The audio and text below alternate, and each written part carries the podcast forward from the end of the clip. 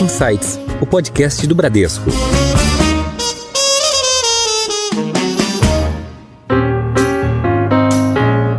Olá, bem-vindos a mais um episódio do Insights, o seu podcast semanal com ideias que provocam um novo jeito de pensar.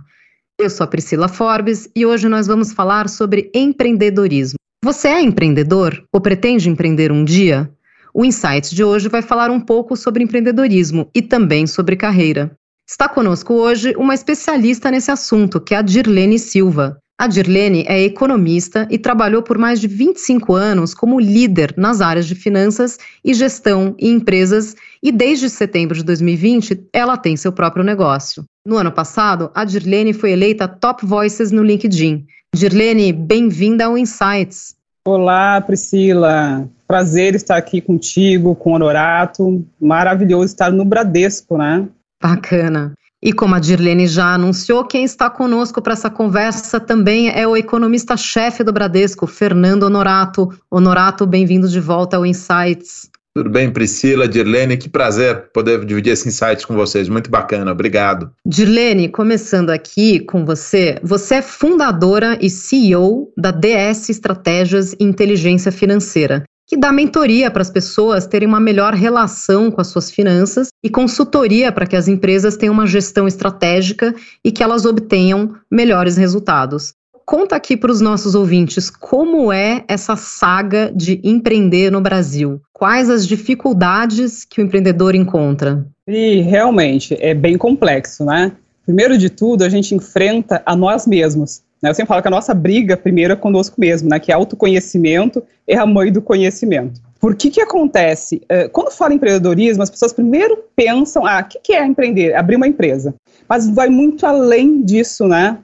a gente tem que identificar uma oportunidade, a gente tem que identificar um problema e, junto com isso, uma solução. Tem que oferecer alguma coisa para alguém.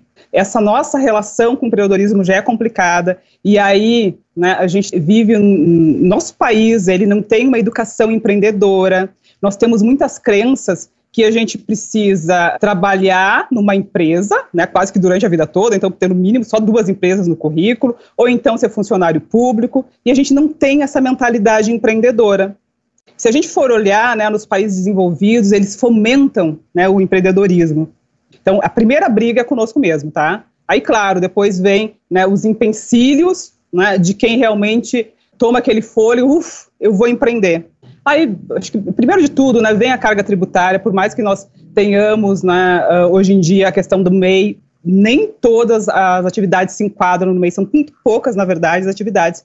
Por exemplo, a minha atividade, eu não me enquadro, e assim como eu, existem várias pessoas também que não se enquadram em MEI, aí vai para o Simples, e tem outros que não se enquadram em Simples, e aí vai indo, né, então a gente ainda tem que falar nessa questão da carga tributária, tem muita burocracia, para abrir uma empresa no Brasil, a gente demora, em média, dois meses. Isso com sorte, tá? Muitas vezes o empreendedor ele perde trabalhos porque tem exigência né, de emissão de nota fiscal e não consegue cumprir aquele prazo legal para conseguir ali a inscrição municipal, que é da prefeitura, inscrição estadual, ali o CNPJ, enfim, Ainda tem muita burocracia, né? O Brasil, infelizmente, figura mal naquele ranking doing business, né? Exato. O ranking de facilidade de, de abrir um negócio, né? E até fechar um negócio também, às vezes é um pesadelo você fechar uma empresa também, né? É, às vezes fechar é pior que abrir ainda. É. É bem complicado. E temos a questão do crédito. Nossa, é complicado. Quando a gente está preparado para empreender, claro que é muito mais fácil. Né? Normalmente a gente já fez uma, uma reserva, já está preparado para aquilo. Mas agora, digamos, se eu sou uma pessoa que estou uh, desempregada, eu não tenho uma garantia, como é que eu vou conseguir crédito? Hum? É difícil, né? Às vezes você não tem nem como comprovar né, uma renda anterior e dificulta realmente a, a, obtenção do crédito. Sem falar da taxa de juros, né? Que aí a, a gente vai entrar um pouco na seara do, do honorato, mas como a Sim. gente está nesse cenário de taxa de juros subindo, isso também, né, dificulta Sim, o acesso ao crédito. impacta muito. Né? Eu falei do crédito, o honorato se vira com os juros. Mas o primeiro Não, daqui a pouco é eu falo, crédito, daqui a pouco né? eu intervenho, aí tá ótimo por enquanto. E aí vamos falar algo muito importante, que é o desconhecimento do próprio negócio. Às o empreendedor, ele vai pela moda, ele não conhece exatamente o negócio que ele quer abrir, ele não conhece o público-alvo. É bem como eu falei antes, ele não tem exatamente a noção do que é o empreendedorismo em si, que é tu enxergar um problema e trazer soluções. Junto ali vem a questão do desconhecimento de gestão. Porque normalmente a pessoa que empreende, ele é um excelente técnico em alguma coisa, né? Ele é um especialista em alguma coisa, mas ele não conhece de gestão. E aí peca muito, né? E entra muito, no meu caso, né? que estou aqui justamente para trabalhar nesses empreendedores. Né? Eu tenho uma linha da minha mentoria que é justamente para preparar os novos empreendedores né? para a gestão. Uhum. E é para eles realmente terem esse conhecimento. E até eu costumo falar assim, ó, a pessoa chega para mim, né, eu costumo perguntar como é que ele tem a sua relação com as suas finanças. Porque se ele tem uma relação errônea, ele vai levar esses hábitos para o empreendedorismo dele. Mas, Gilene, você fez tudo isso, quer dizer, você falou de burocracia, né? Portanto, carga tributária, abrir e fechar a empresa, do desafio de se conhecer ou conhecer o seu negócio, estava falando agora, né? Respondendo para a Priscila sobre a gestão. E você fez tudo isso no meio de uma pandemia. Quer dizer, você resolveu empreender no meio de uma pandemia. Conta um pouco mais para a gente de onde veio toda essa coragem de fazer e mais, o quão desafiador, né? Adicionalmente, foi o fato de você ter a pandemia pela frente, porque você abriu sua empresa, quer dizer, você se tornou uma empreendedora em setembro de 2020, certo? No auge da pandemia. Sim. Nossa, Fernando, essa tua, tua questão aí, eu vou ter que resgatar um pouquinho meu passado. Eu, eu costumo dizer que eu sou uma pessoa corajosa por natureza. Estou aqui para questionar o que a sociedade disse para mim. Hum? E, inclusive, eu participava de um evento, acho que uns 15 dias sobre finanças, e teve uma pessoa que disse que investir não era para todo mundo.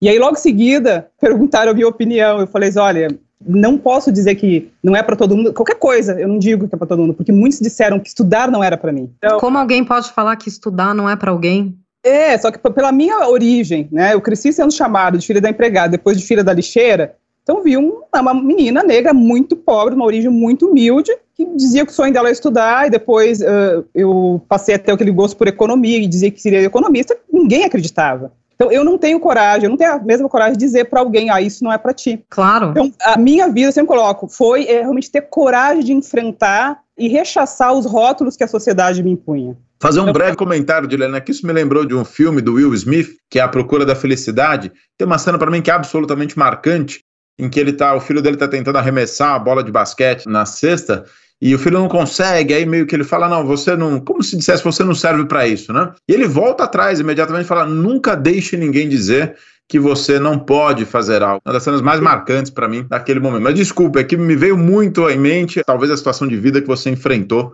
nesses momentos no filme, na verdade replicando a vida real, né? Sim, mas é, é bem isso que eu penso, Renato. Sabe que eu sempre digo assim, nunca dê a outra pessoa o direito de dizer o que você pode ou não pode fazer.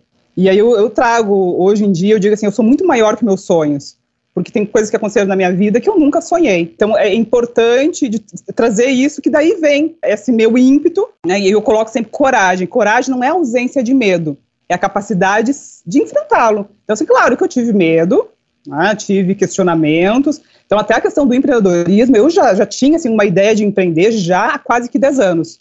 Quando eu entrei na última empresa, que eu fiquei ali nove anos e dez meses, tá? quase realmente 10 anos, eu já tinha essa possibilidade em mente de empreender. Mas o que acontecia? Eu tinha medo de não ter o salário no final do mês.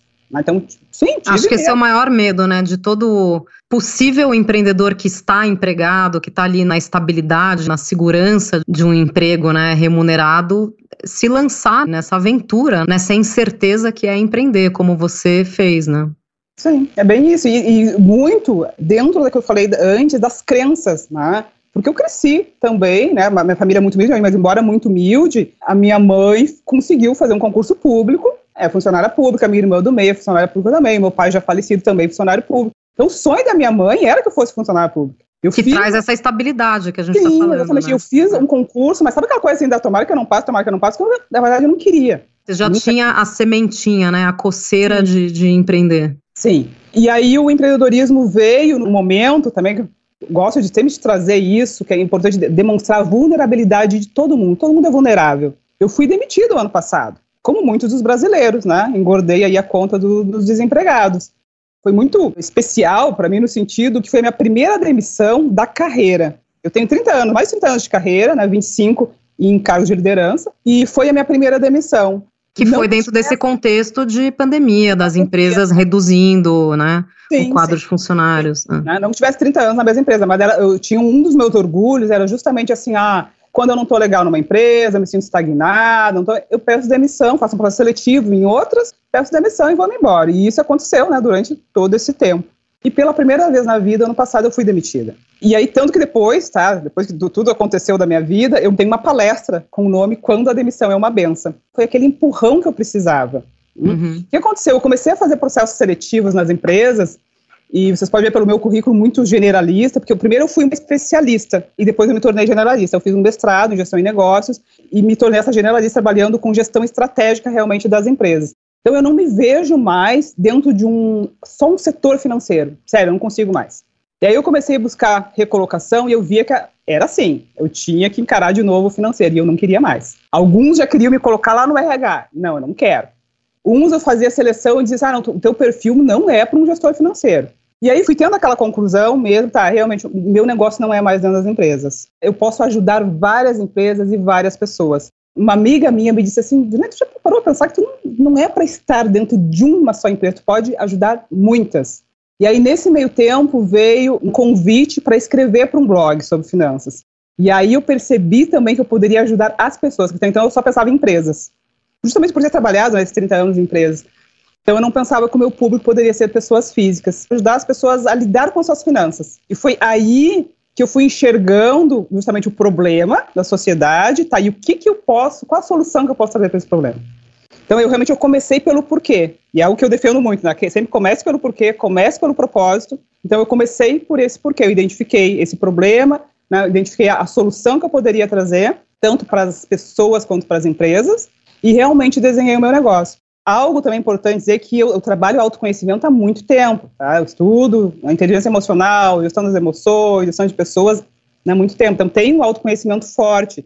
Tanto que eu tenho meu propósito de vida pessoal, que é evoluir sempre, proporcionando evolução ao próximo também. Daí eu fiquei pensando, tá, mas como é que eu posso transformar esse meu propósito de vida no propósito da minha empresa? Foi onde surgiu o desmistificar economia e finanças para as pessoas, para as empresas. Porque eu entendi, né, nesse meio tempo, que as pessoas elas, elas não conseguem entender né, como a economia impacta na vida delas. Eu, como é, é possível ter um planejamento financeiro se eu sou pobre? Né? Eu não tenho né, um, um, um salário lá de 50 mil reais. Não, isso não é para mim. E aí comecei a entender, eu posso fazer isso, né? porque eu costumo dizer que eu sou economista mesmo antes da graduação, uhum. justamente porque eu contei para vocês do meu passado. Eu aprendi a gerir um, um, recurso né, que eu não tinha, que era o dinheiro. Antes do investimento veio o controle orçamentário, né? Sim. Em alta. Eu queria até pegar esse gancho, Priscila, que você falou, porque, Dilene, é, é, você falou bastante né, da empresa, da sua, da sua trajetória aí, mas eu queria de fato pegar esse tema das pessoas agora, né? de fato do, dos seres humanos que a gente lida ali todos os dias. Qual você acha que são os maiores desafios das pessoas, dos seus clientes com quem você conversa, né?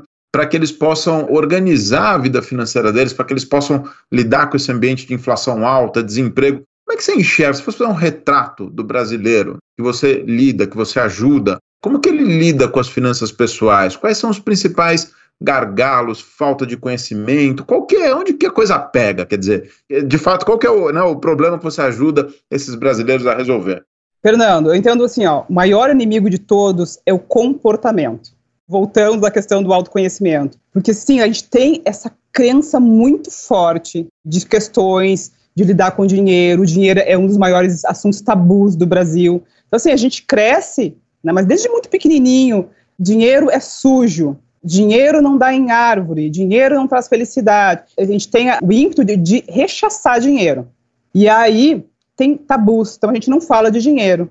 Então, a crença, as crenças criaram tabus que a gente não fala dinheiro. Isso acontece na família, isso acontece entre amigos. Casais se divorciam, né? Inclusive, a segunda maior causa de divórcio no Brasil são questões financeiras. Mas ainda assim, o maior motivo de briga entre casais é relação com suas finanças, mas eles se divorciam mais por causa das traições. Tá?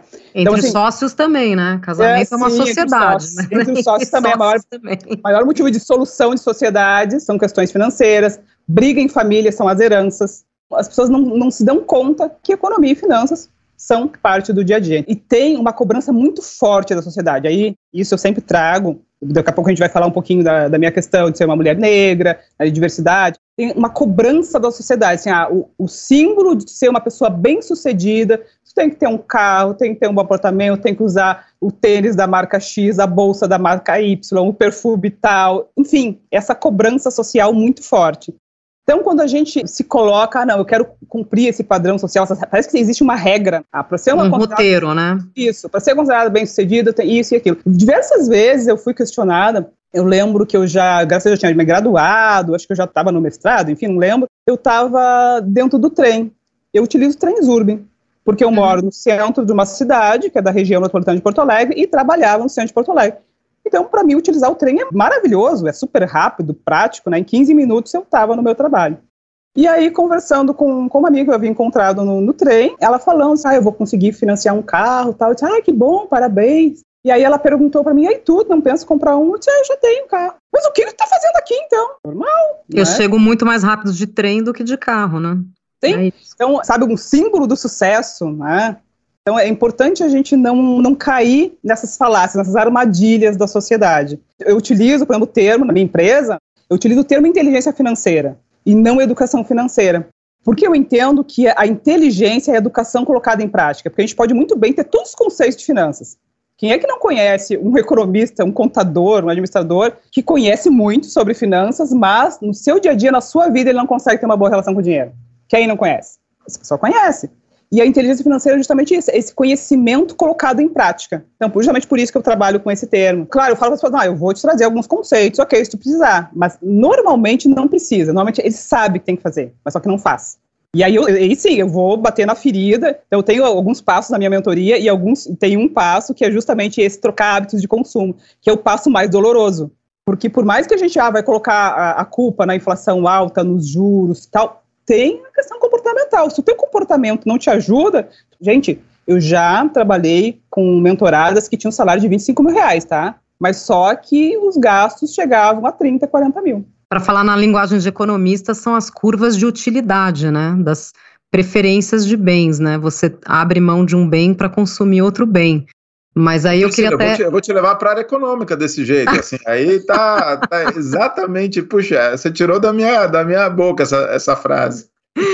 Então, eu, quero, eu quero até te provocar aqui, Honorato, porque a, a Dirlene falou muito, a gente falou muito aqui de controle orçamentário, falando né, do, do indivíduo e da, e da empresa, mas a gente está passando por um momento de descontrole orçamentário aqui, estamos falando né, no, no, no, no atual governo, né? A gente está passando por um problema aí de furo de teto de gastos, de vários desafios aí de, de orçamento, e a Dirlene falou que ela engrossou aí a, a, estatística de desempregados, né, de demitidos durante a pandemia. Falamos também de inflação, e já que essa é a sua área, queria que você só pintasse aqui um pano de fundo para os ouvintes do que, que a gente está vivendo agora, desse período de alta de inflação, alta de juros. Queria que você fizesse um comentário aí do, do que está acontecendo, que torna ainda mais difícil a vida do empresário e do empreendedor. Não, sem dúvida. O ambiente macro, né? A Dirlene falou de atributos pessoais para você empreender, mas o ambiente macro também influencia. Um, por exemplo, muito claro que ela mencionou, que foi o crédito, por exemplo, em, países desenvolvidos, de fato, o acesso a crédito, mercado de capitais, de venture capital, como a gente fala, né?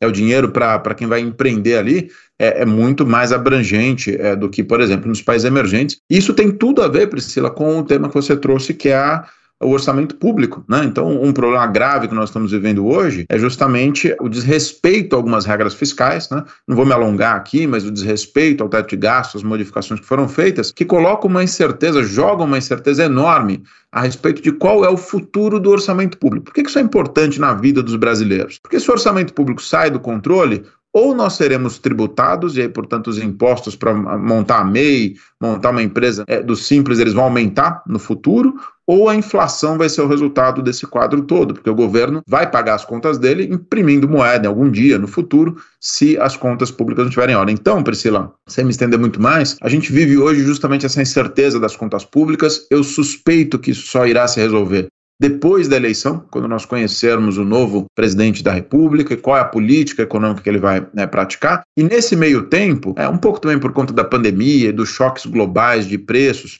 também não vou, não vou entrar em todos os detalhes aqui, a inflação subiu muito e com isso o Banco Central tem que responder é o pior dos mundos. A gente tem uma incerteza fiscal sobre o que vai acontecer com o orçamento do governo e um Banco Central elevando a taxa de juros para combater a inflação, que está doendo demais no bolso dos brasileiros, está ardendo demais na vida prática das pessoas, né? Parece um conceito, eu diria, quase teórico, mas é super prático a, a vida que a gente tem vivido de, de inflação mais cara. O Banco Central vai subir os juros. Então, para 2022, eu diria que vai ser um ano de crescimento baixo, desemprego ainda elevado, como você falou, o próprio caso da Dirlene. Mas eu espero de verdade, Priscila, eu concluo com esse raciocínio, que a gente consiga, uma vez que vire a página da PEC dos precatórios, consiga ter um 2022 com um pouco menos de inflação. O juro vai ser mais alto, é verdade, e a gente comece a construir em 22 as bases para aí sim, depois das eleições, ter um, um período de reformas e de, de avanço do crescimento para mudar a vida das pessoas, para gerar emprego, gerar renda e ter inflação mais baixa. É isso que eu espero olhando para frente. 22 é um ano desafiador, Priscila, você tem toda a razão que não vai ser fácil, mas acho que esse é o maior aprendizado que eu tenho com os empreendedores, é isso. Eles me dizem sempre, se eu fosse olhar para a macroeconomia do Brasil todo dia, eu não saia de casa. Então ele vai ter que olhar para esses desafios, colocar como uma informação do conjunto de decisão dele e tocar a vida, e levantar e empreender, né, Dirlene? Acho que é um pouco por aí, né? Em Foco.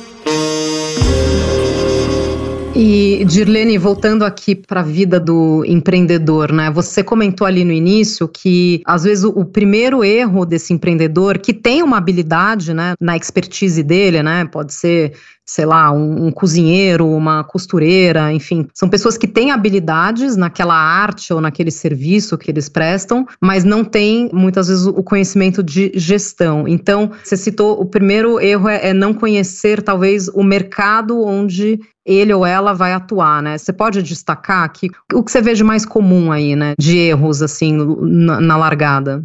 Sim, de largada é é o principal, né? Pô, não conhecia o mercado, tu atua, nossa, bem isso, a, a costureira, né? Sabe muito bem costurar, tá, mas ela não conhece para quem eu vou vender, quem é esse meu cliente, né? E aí, tu falaste agora, uh, trabalhadores mais básicos. Eu, por exemplo, já presto serviço, eu iniciei, na verdade, prestando serviços para empreendedores de startup. Né? Uhum. Muito comum, muitas vezes têm ideias, ideias inovadoras, né? maravilhosas, mas eles não pensaram quem é que pode ser a pessoa que vai se interessar pelo meu produto. Esse estudo de mercado é muito importante. Mais resumindo, é conhecer seu público-alvo. Né? Pensar, tá, quem é, pensando assim, claramente, quem é a pessoa que vai se interessar, que vai consumir esse meu produto. Hum? Então, e esse conhecimento eu, entendo como essencial. Ele é essencial mesmo para o negócio. Né? E aí tem precificação. Nossa, gente, tem muita gente que não consegue colocar preço no seu trabalho. Quando é um produto, as, é, claro, eles conseguem ter uma noção que é o preço de partida, né, é o meu preço de custo. Mas, além do meu preço de custo, aquele preço que eu realmente comprei aquela mercadoria, eu não posso comprar por 100 reais e vender por 110, porque tem muitas outras coisas envolvidas, né? Uhum. Esse do produto, tá, já é difícil, mas o que é quase que impossível, que as pessoas não têm muita noção quando é serviço. Nossa, quando é serviço, muitas vezes me dizem, tá, mas eu tô aqui na minha casa, eu não gastei nada. Como você não gastou nada? Então, a dica que eu passo para as pessoas é, tá, pensa quando você estava então na empresa trabalhando, qual era a tua hora, né? Pega o teu salário e divide, né, por 220 horas, que é o mais qual comum. Qual é o custo da sua hora, né? Isso. Aí tu já consegue chegar no custo da tua hora. E aí tu vai pensar na tua luz, na tua água, no teu condomínio, na tua internet que tu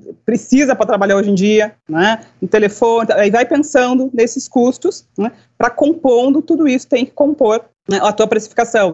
Né? E então, uma dica que eu sempre dou para as pessoas que pensam em empreender é conversarem com pessoas que já empreenderam, porque sempre saem coisas muito ricas. A gente conversar com quem já empreendeu, conversar quais foram as tuas dificuldades, o que, que, tu realmente encontrou assim no, no, teu caminho, se tu pudesse voltar atrás, o que, que tu faria diferente, né? o que, que tu acha que tu acertou, isso é realmente maravilhoso, é muito rico essa questão. E, e te ouvindo falar, uma, um outro erro que me parece muito comum, aí conversando com colegas mesmo, é assim, é, você falou, né, vai compondo o seu custo. Só que tem um mercado, que é a história da microeconomia. Então tem um mercado, a certo ponto, o preço é determinado pelo mercado. Ah, então o meu preço final, ele é, digamos, que ele é 50% mais caro que o valor de serviço de venda em mercado. Talvez você não prospere, porque existe opções, né, as suas alternativas a você. E aí, ou você tem um produto muito diferenciado, fala, não, o meu é mais caro, porque eu me diferencio por essas razões, ou senão você tem que se ajustar o preço, né? E aí fazer a conta ao contrário, onde eu posso ter mais produtividade, menos, digamos, né, despesas de despesas fixas para me ajustar a essa, essa entidade chamada mercado.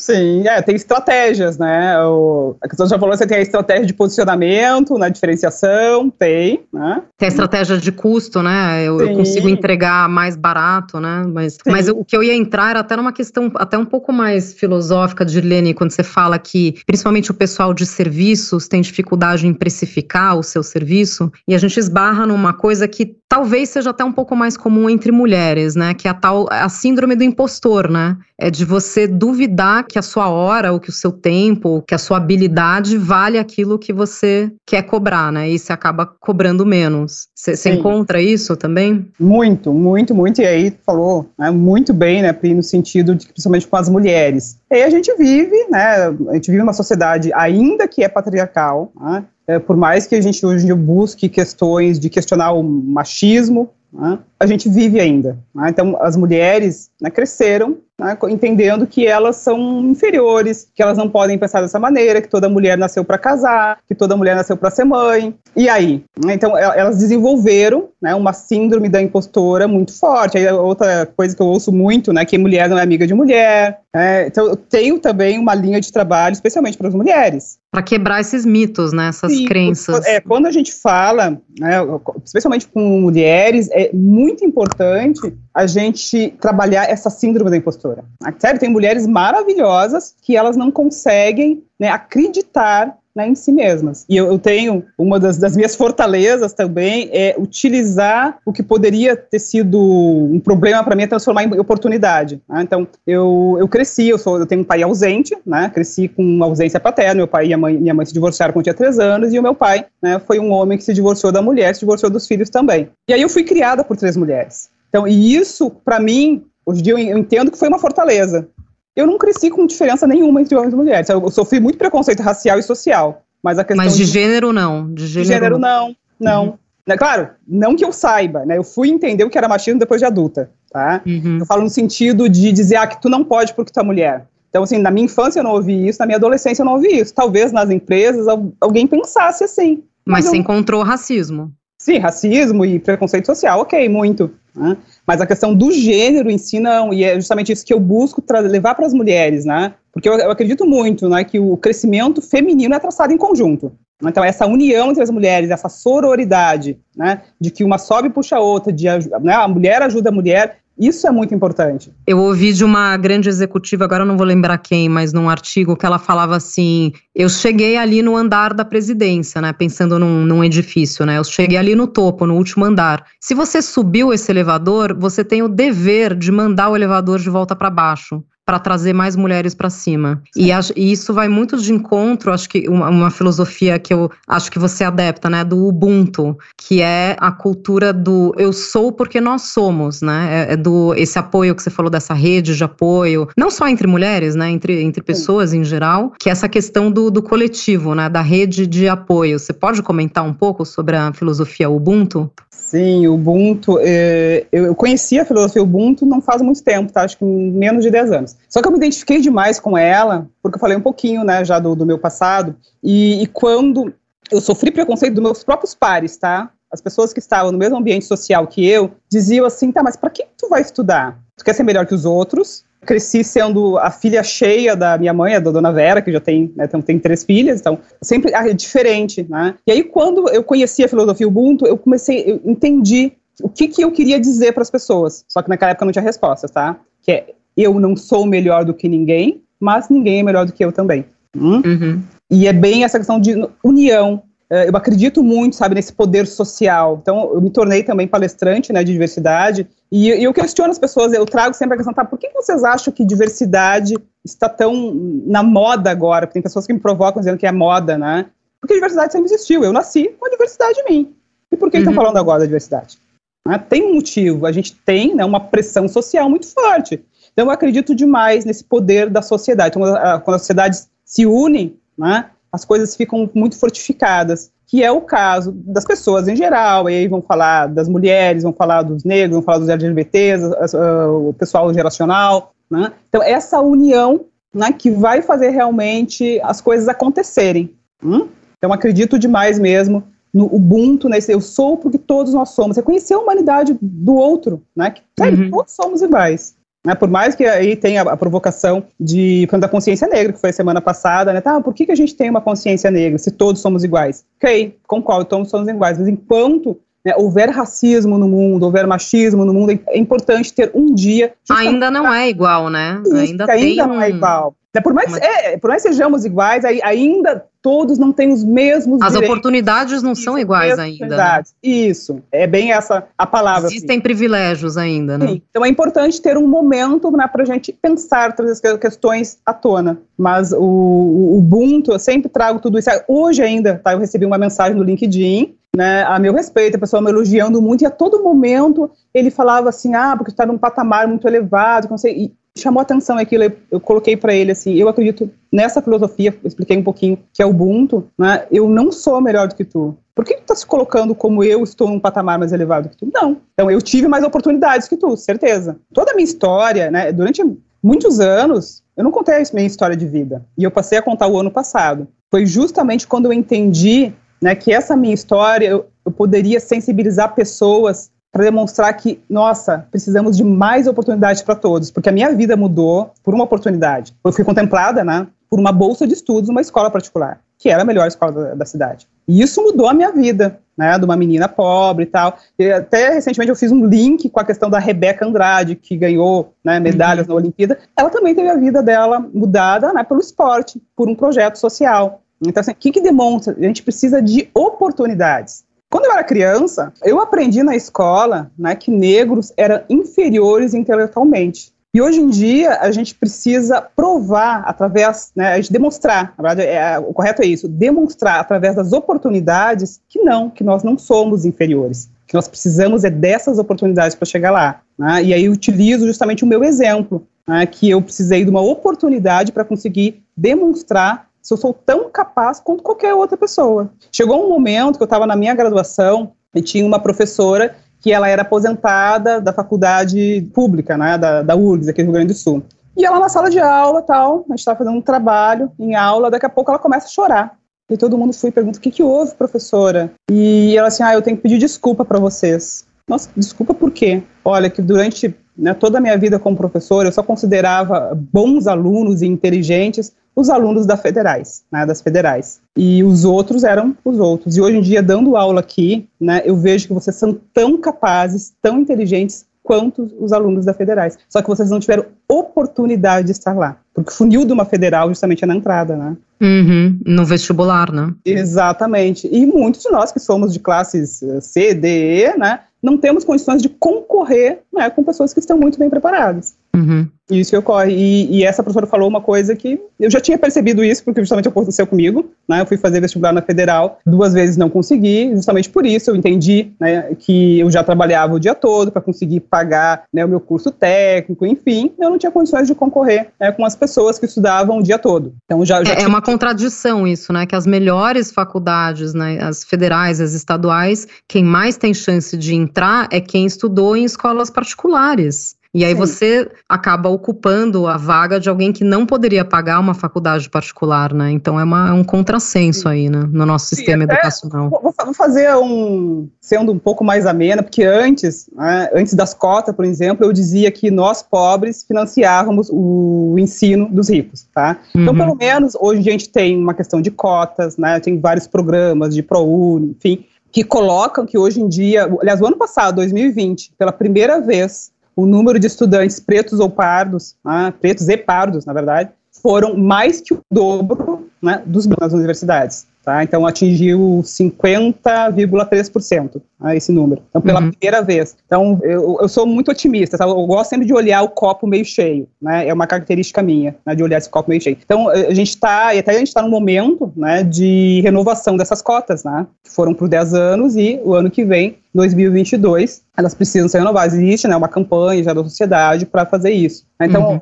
tem tudo a ver né, com a ascensão do negro né, no mercado de trabalho, na economia em geral. Né, tem tudo a ver a questão das cotas. Bom, a gente está chegando perto do final, né, Dirlene? Então, assim, eu queria só resgatar um último ponto aqui, porque você é top voice do LinkedIn, né? Você falou da filosofia de apoio mútuo das pessoas, do Ubuntu, mas e aí? E networking? É um pouco isso, né? Mas como é que foi o seu networking na sua vida? Quão importante ele é? Você enxerga para quem está começando a empreender, poder ter bons networkings? Conta um pouquinho para a gente como que você né, lidou com o seu network ao longo da sua trajetória. Bom, Fernando, network é reciprocidade, né? Eu costumo dizer que o, o melhor de tudo é que o network surge naturalmente, mas tem uma condição: a gente tem que gostar de gente, né? Já gostar de gente. Então, eu gosto muito de gente. Né? Então, muitas vezes fui questionada na minha vida, ah, como é que é economista e está num curso de gestão de pessoas, né? Meu primeiro MBA de gestão de pessoas, eu fui questionado a respeito. Então, assim, quero entender de, de gente, né? E, e network acontecia. Quando surgiu o LinkedIn no Brasil, eu, fiz, eu lembro que eu fiz um cadastro lá e era normal, né? No meu ambiente profissional, eu conhecia alguém, eu já perguntava se tinha LinkedIn, já conectava tal. Então, fomentava esse network já desde 2010, né? É algo novo mas te confesso que eu não era ativa na rede. E aí, quando veio a pandemia, né, veio essa questão do desemprego, eu fiquei pensando, tá, mas como é que eu vou ter contato com as pessoas? Me veio né, o LinkedIn na mente. Então, fiz uma mentoria de LinkedIn e tal, e fui buscar consolidar essa minha marca pessoal que eu já tinha, porque eu já tinha uma preocupação de não ter somente sobrenome corporativo. É algo, inclusive, quando eu trabalhei numa empresa, em determinado momento, fiquei cinco anos. Quando eu saí daquela empresa, muitas pessoas ainda lembravam da Dirlene da empresa tal. E aquilo me incomodou. Então, eu já estava buscando trazer realmente uma marca pessoal para a Dirlene. E aí, quando veio a questão que eu estava buscando a recolocação, me veio, ah, eu tenho que mostrar que eu sou uma autoridade no meu assunto. Né? Então, eu sempre coloco assim, o, o LinkedIn Top Voice não era o objetivo, né? até porque eu nem sabia o que era LinkedIn Top Voice. Eu fiquei sabendo em setembro, em novembro eu já era uma. Mas o meu objetivo tão, foi tão bem cumprido que chegou lá no, no Top Voice. E aí eu trago aqui que o network é justamente essa questão dessa rede, querer ajudar, né, ser interessante sem ser interesseiro. E aí uma frase que eu trago sobre o network é que o network ele vai gerar visibilidade, que aí sim vai te gerar oportunidades. Muitas pessoas me perguntaram, quando eu recebi a premiação do LinkedIn, pensaram assim, tá, mas isso dá dinheiro? Na época eu respondia assim, ah, não sei, porque eu também não sabia se dava dinheiro ou não, se eu ia receber dinheiro tal, né? E aí, depois de bastante tempo, eu respondi nessa resposta para a rede do LinkedIn e disse: Ó, não, dinheiro não me trouxe. Eu recebi um troféu, recebi uma champanhe, né, um, um certificado dizendo que eu tinha chego ao topo, não sei o que tal, né, não me trouxe, não deu dinheiro exatamente, mas ele me trouxe visibilidade, que gerou muitas oportunidades, que gerou muito trabalho, e trabalho sim, isso dá dinheiro. É o sinônimo, né? As é? oportunidades são sinônimos dos recursos sim. que vêm depois, né? Sim. Perfeito. Então, assim, dashboard é exatamente isso, gera visibilidade que gera oportunidades e vai gerar trabalho. Né? E aí, tá. consequentemente, vai gerar esse dinheiro. Então, assim, sério, cuide muito bem né, do seu networking. E, e, tem, assim, ah, claro, tem muita gente que faz network errado, né? Tu contata uma pessoa ali, daqui a pouco tu já está enviando teu currículo, já está pedindo um favor, né? Sério, network não é isso. Agora, lembrei do, mas um network muito antes do LinkedIn, que é fora do LinkedIn, foi um evento TED que eu fui, que eu adoro evento TED, né? Uhum. posteriormente eu fiz contato, eu adorei tanto a, a Você palestra. já palestrou numa TED? Você já deu não, uma, um não, TED não. Talk? Não. Ainda não. Fiz, fiz Gramado Summit, mas uh, o TED ainda não. Então, assim, eu, essa, essa, palestrante, né, eu adorei a palestra dela, inclusive uso como referência as minhas palestras tal, mas eu lembro que já no final do TED eu né, conversei com ela, depois procurei nas redes sociais, tem elas nas minhas redes sociais, ok? Ela sabe que eu me tornei palestrante, sabe que eu a utilizo como referência, e aí surgiu uma oportunidade né, no conselho de uma organização que ela é diretora. Ela lembrou de quem? Lembrou de mim. Mas, uhum. mas assim, ó, mas é, é isso, é o relacionamento. Sete que, anos. É um relacionamento genuíno, né? não, não interesseiro, como você destacou, que produz frutos ao longo do tempo, não é? Não é algo uh, forçado, né? É isso aí. Sim, não é forçado, também não é imediato. Até às vezes pode acontecer de uma maneira rápida, mas normalmente não é tão imediato assim. Seu guia. Girlene, a conversa tá riquíssima. Eu gostaria de ficar mais tempo aqui com você e com o Norato, mas infelizmente a gente está chegando no final do nosso episódio e a gente tem uma tradição aqui no Insights, que a gente sempre pede dicas para o nosso convidado. Então, queria te pedir: pode ser dicas de leitura, pode ser dica cultural, pode ser de algum recurso que você acha que, que possa ajudar as pessoas que estão entrando aí no, no empreendedorismo. Fique à vontade para compartilhar aqui com os nossos ouvintes. Nossa, bom, falar de livro para mim é complicado, eu amo leitura, né? Então, mas é, eu sabia disso, que vocês iam fazer essa pegadinha, eu trouxe alguns livros aqui para eu lembrar. Vou indicar aqui o livro da Rachel Maia, né, que é o Meu Caminho até a Cadeira Número 1, um, né, uma mulher que é a primeira CEO do Brasil negra, né, e uhum. foi a única, né, enfim, hoje essa cadeira está desocupada, né, mas ela se tornou uma empreendedora e, e ela inspira muito né, as pessoas a chegarem né, no número um das suas vidas. Né? Ela sempre fala que eu sou o CEO da minha vida. Então é importante a gente ser CEO da nossa vida. Né? E dentro dessa linha, tem um livro do Augusto Cury, que é Seja Líder de Si Mesmo. Né? Que eu tenho isso, assim, que tudo começa pela gente. Né? E outro livro que eu gostaria de indicar, Pri, é Armas da Persuasão, que tem muito a ver com negociação. Eu costumo dizer sempre que negociação é uma habilidade que todo mundo deveria ter. Né? É, é, geral, né? Todo profissional deveria ter a habilidade de negociar. Né? E quando a gente fala do empreendedor, nossa, isso é, é mandatório, é muito, é, define muito né, a vida do empreendedor ter essa habilidade de negociação. Muito bom! Nós conversamos hoje com a Dirlene Silva, economista, empreendedora e consultora. Dirlene, muito obrigada pela sua participação aqui no Insights. Obrigada, Pri, obrigada, Fernando, obrigada a quem está nos ouvindo. Muito obrigada mesmo ao Bradesco pelo convite. Hum, foi um prazer. Queria agradecer também Fernando Honorato, economista-chefe do Bradesco. Ah, eu que agradeço. Dirlene, Priscila, foi ótimo esse papo, é muito, muito bom. E vocês que nos acompanham já sabem que toda semana tem um episódio novo no seu Insights. Tchau, até a próxima.